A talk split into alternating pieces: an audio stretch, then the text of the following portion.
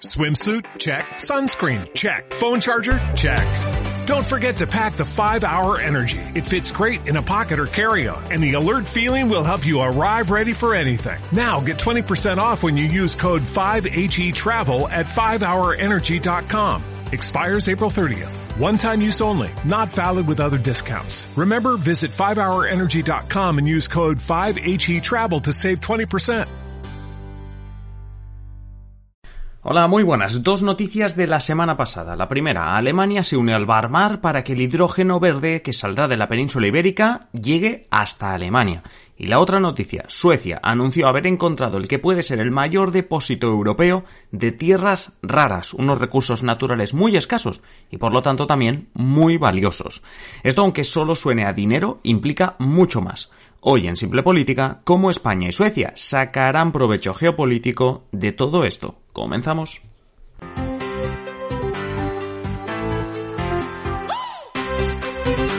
Os habla Adrián Caballero y esto es Simple Política, el podcast que trata de simplificar y traducir todos esos conceptos, estrategias y temas que están presentes cada día en los medios y que nos gustaría entender mejor. Hoy hablamos de la importancia de los recursos naturales, pero con dos ejemplos concretos, porque ya en el episodio 312 situamos la importancia de tener recursos como gas, petróleo, etcétera, pero también recursos minerales. Y hablamos de cómo juegan un papel importante hasta la geopolítica. Pero hoy además os traigo dos noticias, dos casos reales de hace prácticamente 10 días ambos y que nos ayudarán a entender la fuerza que te da a nivel internacional dominar o gestionar esos recursos naturales. Antes, eso sí, recuerda que en Simple Política hacemos nuestro trabajo de aproximar y hacer más entendible la política gracias a toda la comunidad de miembros, a nuestros Patreons. A cambio ofrecemos contenido en exclusiva cada semana y el adelanto de todo lo que hacemos. Si tú también quieres más Simple Política y ayudarnos a seguir haciendo contenido, hazte miembro en patreon.com barra o usa el enlace que tienes en la descripción de este episodio.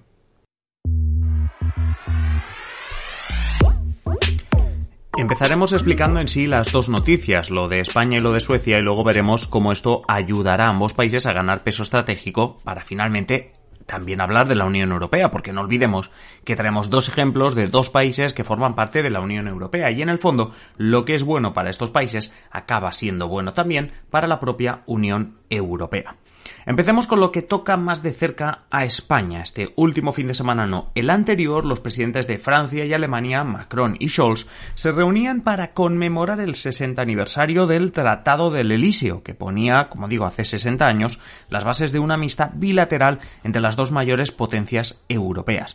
Pues de esa reunión de conmemoración del aniversario surgían varias noticias, pero una nos afecta, y es que Alemania se suma al corredor europeo del hidrógeno.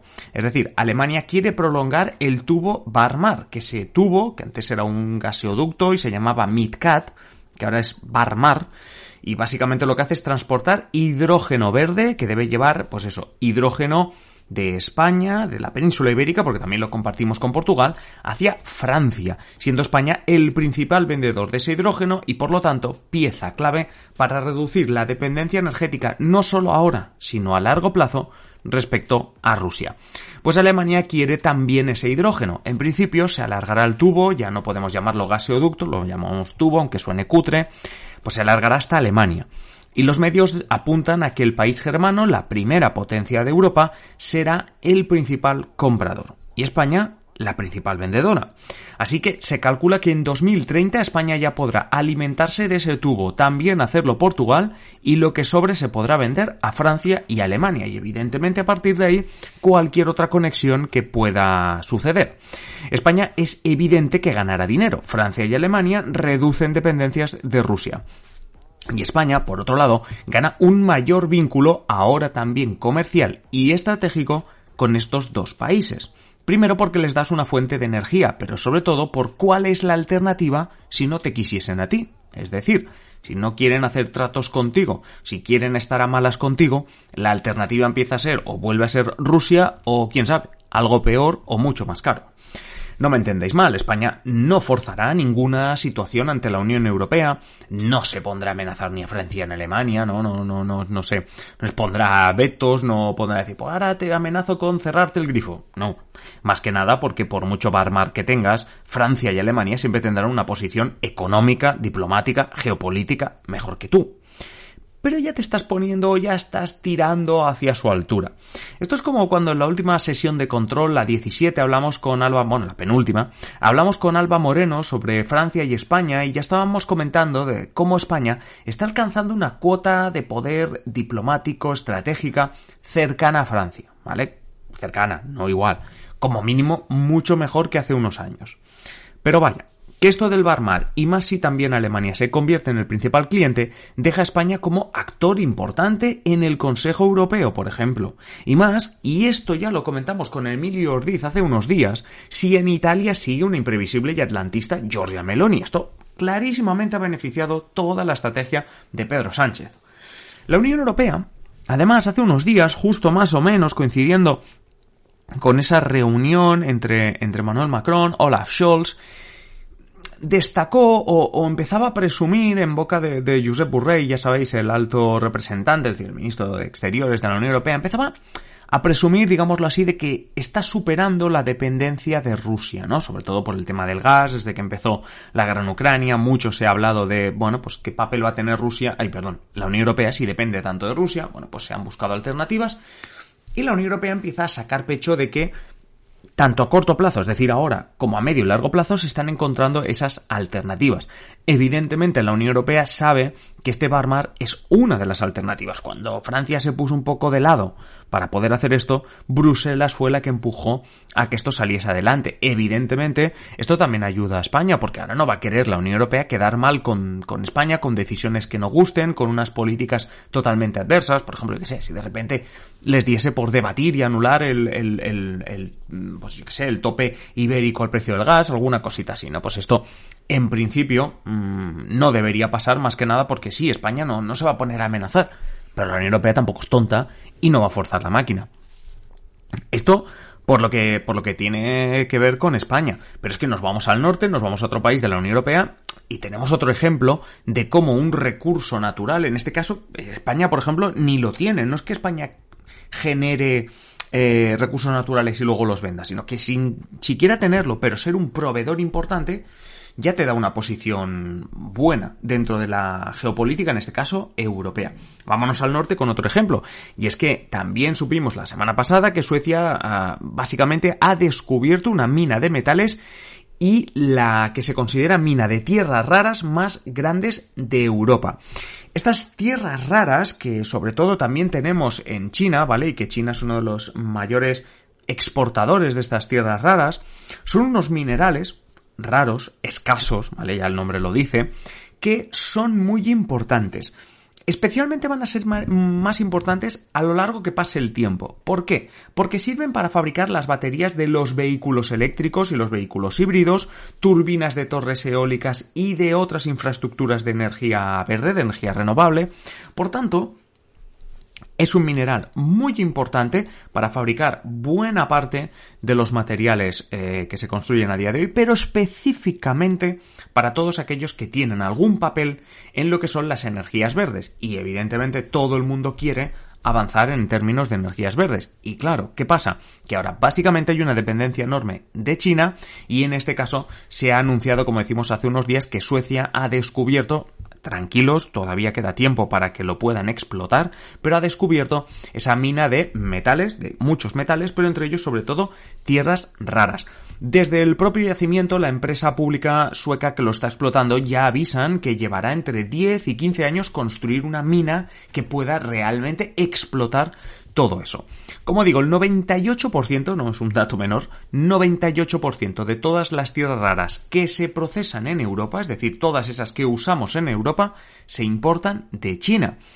Y sí, hemos hablado a veces del gas que se importa de Rusia, de todo aquello que se importa de China, pero es que en este caso estamos hablando de algo que se importa el 98%, que el 98% de lo que tú necesitas lo estás importando ya no de fuera, que eso ya es lo que hemos hablado a veces de tener dependencias, sino de un mismo proveedor y además, ojo, ¿qué proveedor? China, de la que tú quieres también ir desvinculándote.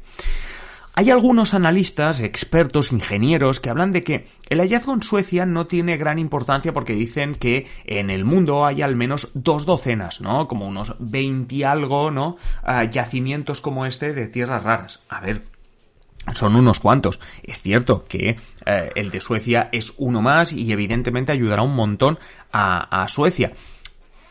Pero claro, a nivel de dependencias, a nivel de geopolítica, sí, evidentemente Suecia se va a llevar un pastón, sí se habla de que este yacimiento es como cuando en los 60 Noruega descubrió petróleo, que ha ayudado un montón al país a hacer un montón de inversiones, a ganar dinero y sobre todo esa riqueza le ha ayudado a posicionarse geopolíticamente, le ha ayudado evidentemente mmm, poderoso caballeros don dinero que dicen, es decir, Noruega no es la potencia número uno a nivel geopolítico, pero evidentemente esa riqueza le permite, primero, tener una sociedad avanzada, seguir siendo una de las principales potencias, dominar también los rankings de, índice de desarrollo humano, de mejores países para vivir, etcétera, etcétera, y también comprar aquello de lo que puede ser dependiente, o comprar esas dependencias, por decirlo así. Bueno, pues está hablando de que Suecia podría salir ganando por ese, por ese lado. A nivel estratégico geopolítico, pues lo decíamos, sí, hay dos docenas de yacimientos por todo el mundo. Y no todos están en China, es cierto. Pero China trata de influir directa o indirectamente con relaciones comerciales, con inversiones, en los países donde hay yacimientos. Y claro, en la mayoría de ellos, que aparte que la propia China tiene una buena parte o una parte interesante de, esas, eh, de esos yacimientos. Los países especialmente tercer mundo, donde China tiene más fácil penetrar, porque Estados Unidos y Europa las, los han ido abandonando en los últimos años, pues es evidente que se puede hacer más fácilmente con esos yacimientos y tener así, primero, la dependencia de, los países donde tú inviertes para llevarte los yacimientos y en segundo lugar la Unión Europea que te compra el 98% de lo que de lo que necesita.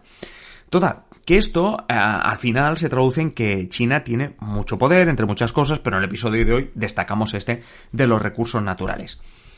Que sí, que hay muchos yacimientos, pero ¿qué implica haber descubierto alrededor de un millón de toneladas de tierras raras? ¿Por qué se va a reducir con creces, comentaba Thomas Altman, eh, un, analista en, en la revista Business Insider, comentaba hace unos días que el descubrimiento, el hallazgo en Suecia, reduce con creces el poder de mercado de China en el sector de las tierras raras. De repente le has quitado una parte del mercado bueno, no se las has quitado, sino que has descubierto más. Es decir, está vendiendo manzanas China y tú de repente has descubierto otro yacimiento de manzanas. ¡Pum! Te pones a venderla y dices, sí, sí, China tiene las mismas manzanas que ayer. Pero es que ahora ha abierto otro, otro comerciante vendiendo, otro frutero vendiendo manzanas. Y ojo, porque esto puede reducir el precio, pero sobre todo reduce el poder de mercado. Y el poder de mercado no es solo pongo mi precio. El poder de mercado también es un poder de influencia. Josep Burrey, lo decíamos antes, ya dijo que casi se está reduciendo por completo la dependencia energética rusa. Y ahora viene la fase más complicada, es decir, siguiente parada, China. Con la esperanza de que se haya entendido todo lo que queríamos explicar hoy con el tema de España, de Suecia y sobre todo, pues tratar de ligar eso que hemos hablado muchas veces de forma etérea, ¿no? Lo de la importancia de tener recursos naturales y hoy con dos ejemplos, pues con esto terminamos, esperando, como digo, que, que, haya servido para entender mejor esta importancia de la que hablamos muchas veces. Si no, ya sabéis que podéis dejarnos cualquier sugerencia o comentario en simplepolitica.com barra contactar. Y recuerda que si quieres apoyar Simple Política y conseguir contenido en exclusiva y el adelanto de todo lo que hacemos, hazte miembro. Visita el enlace de la descripción o patreon.com barra simple política. No olvides que puedes seguirnos también en Twitter e Instagram y que estamos en YouTube y Twitch. Y nos escuchamos, por supuesto, en el siguiente episodio, mañana mismo. Un saludo, hasta luego.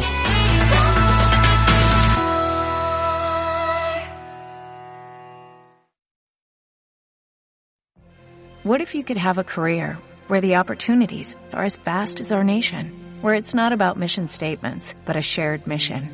At U.S. Customs and Border Protection, we go beyond to protect more than borders, from ship to shore, air to ground cities to local communities, CBP agents and officers are keeping people safe.